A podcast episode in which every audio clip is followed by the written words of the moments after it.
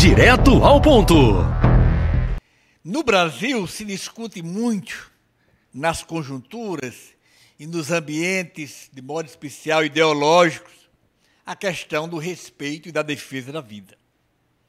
É claro, focando ou delimitando a vida ao aspecto intrauterino, a vida na barriga da mãe, no ventre da mãe, ou na defesa em favor da vida e contra o aborto. É um segmento, é uma discussão que é muitas vezes por demais ideologizada. O homem deve ser visto sempre na sua totalidade, desde o útero até a tumba. O homem em toda a sua caminhada. Não podemos ideologizar a vida no que se refere à sua defesa. A vida total, integral do homem por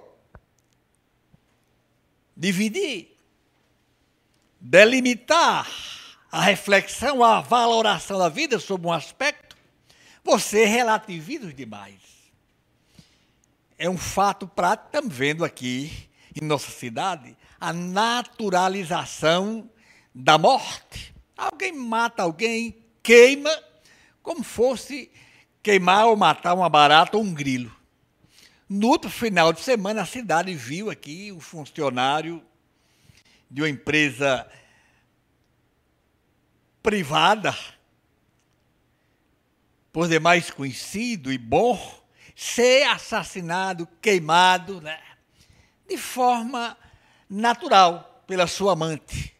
E aí você não vê nenhuma comoção da cidade, dos segmentos como um todo, na defesa da vida.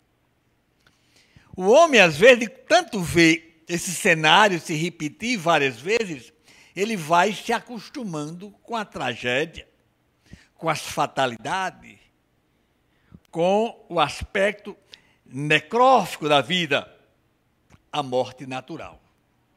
Isso parece o fim da vida, ou um assinto à inteligência humana e à moral cristã.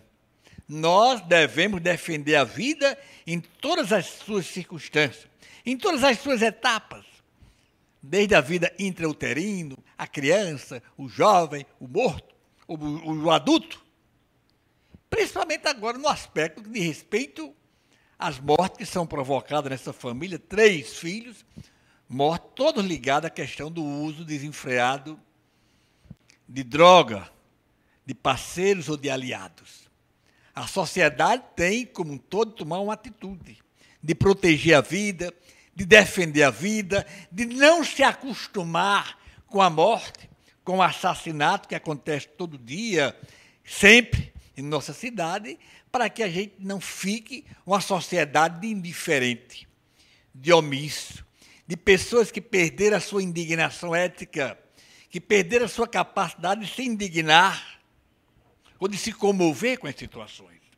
Nós não podemos jamais naturalizar a morte. Ou é a morte. Porque a vida é o grande dom que deve ser defendido em todas as circunstâncias. O velho, a criança, o feto, todos deverão ser definidos, porque ambos são vida, manifestação, dom de Deus, possibilidade de alegria e de felicidade. A cidade tem de ter esse espírito de indignação, de reprovação a qualquer atentado, a qualquer ação que ceife, que delimite, que anule o direito de viver das pessoas. Padre Francivaldo, direto ao ponto. Direto ao ponto.